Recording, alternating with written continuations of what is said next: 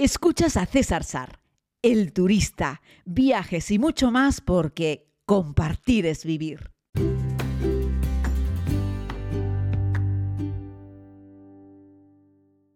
Muy buenos días a todos y a todas desde la isla de Tenerife. Sí, aquí estoy, en Mislita.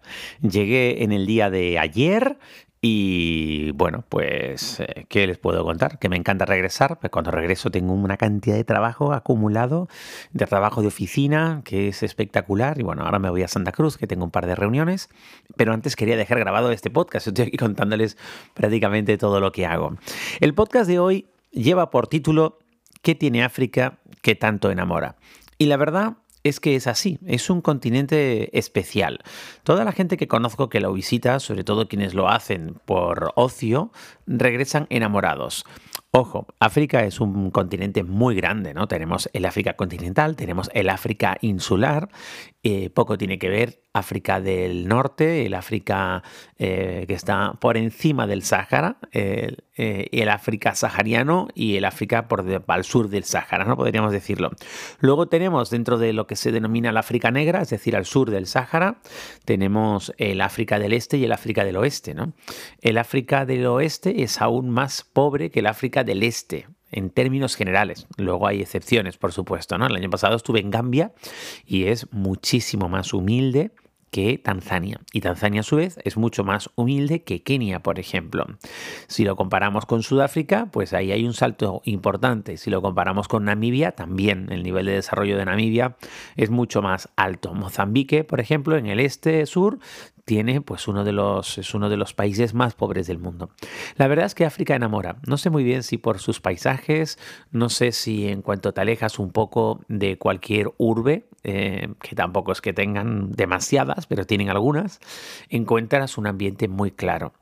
A mí me parece que los mejores amaneceres y atardeceres que he tenido la oportunidad de disfrutar en mi vida los he visto en el continente africano. Yo sé que para eso hay muchos gustos, que la gente dice que, que si el sudeste asiático, hablan del Caribe, en fin, a mí me parece que los, los amaneceres y atardeceres más especiales los he vivido pues por ejemplo allí, pues yo qué sé, en Gambia o en Sudáfrica o en Namibia o en Botswana o en Tanzania, en Kenia, en los países africanos que he tenido la oportunidad de visitar, que no son muchos, son, no me acuerdo muy bien, si he estado en 16, 19 países africanos, pero es que hay 50 y pico, ¿vale?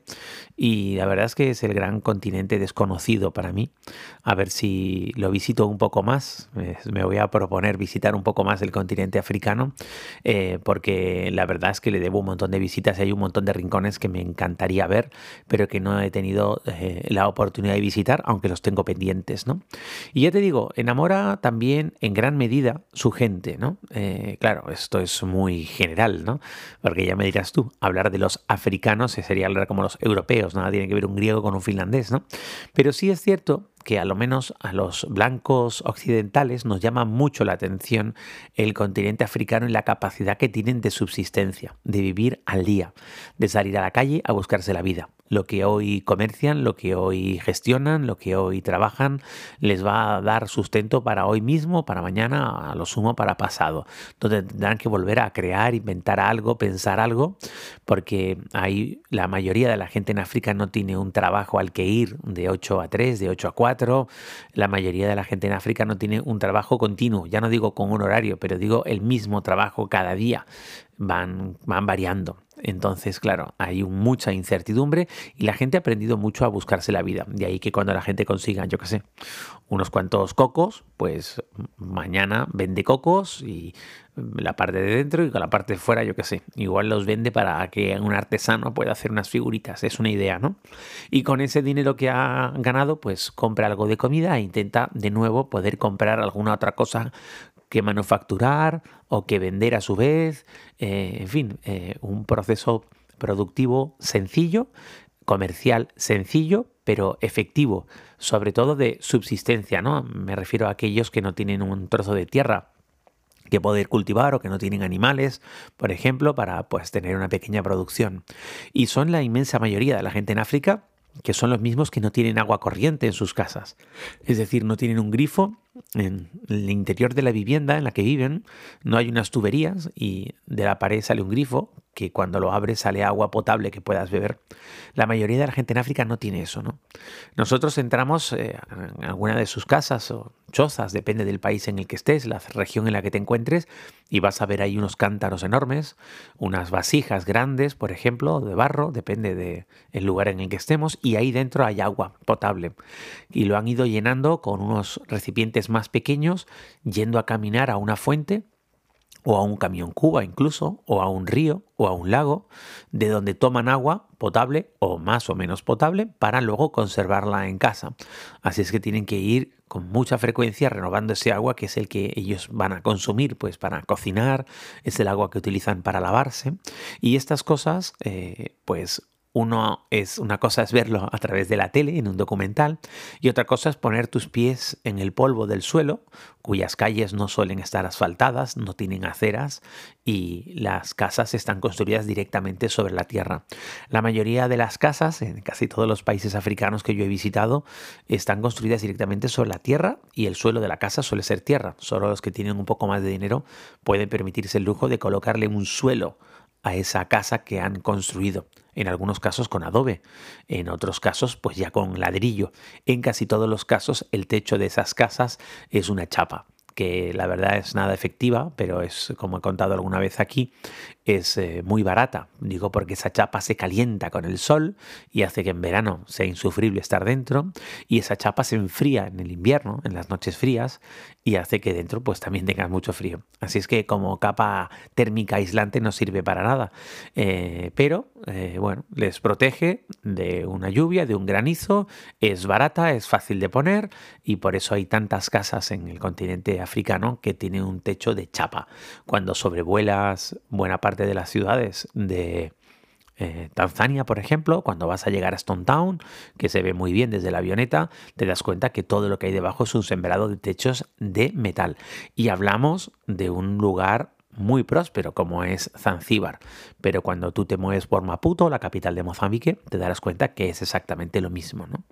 Te darás cuenta que los vehículos que ves en el continente africano, la inmensa mayoría, son esos coches que fueron nuevos de segunda mano, de tercera mano en Europa, luego fueron de tercera o de cuarta mano en Europa del Este, fueron de quinta, sexta o séptima mano en los países del norte de África, en Egipto, en Marruecos, y cuando ahí ya no los quiere ni Dios, esos coches ya prácticamente destrozados, destartalados, oxidados, etcétera, acaban en, África del Este, en África del Oeste, en el África Negra, donde algún artesano de la mecánica, porque no se puede llamar ni siquiera mecánico, sino artesanos de la mecánica, pues adaptan algunas piezas, consiguen que aquello eche a funcionar y son los vehículos que ellos utilizan como pequeños transportes colectivos, eh, aunque están hechos polvos, ¿no? Lo cuento en una de las historias de la serie cuando hablo de Maputo y hablo de las chapas y de los Mailov y de los transportes que hay, por ejemplo, en Mozambique, pero que se repiten perfectamente en, Kenia.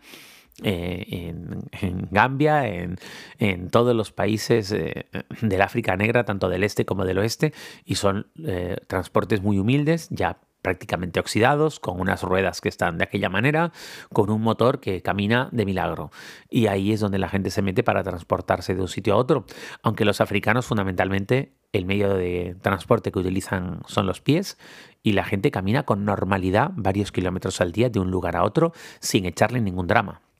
Digo, para cualquier persona del África negra, caminar 3, 4, 5 kilómetros para ir a buscar algo en concreto es un paseo. No es, ay, tengo que ir lejos. No, no, no.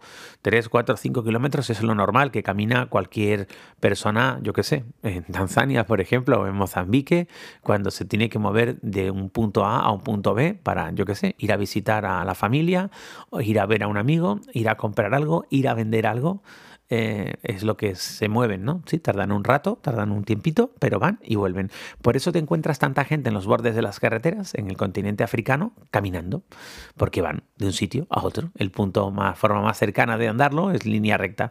¿Quién ha hecho una línea recta? Pues el que hizo la carretera, en términos generales. Y por eso caminan por los arcenes de las carreteras y ves tanta gente, pues, desplazándose, ¿no? Yo creo que todas estas cosas que nos hablan más allá de los animales, de la belleza paisajística que la tiene, que nos habla de cómo viven los humanos en África, hace que nosotros los occidentales nos enamoremos del lugar, al menos a mí me pasa. Y también suele ocurrir las personas que viajan por primera vez y ven esta realidad tan cruda, eh, pero tan auténtica y tan maravillosa, me refiero como el humano es capaz de abrirse paso, hace que nos sintamos atraídos y cautivados. Y espero que para muchos también sirva como una lección de vida para entender que nosotros simplemente tuvimos la fortuna de nacer aquí, la suerte, perdón, de nacer aquí.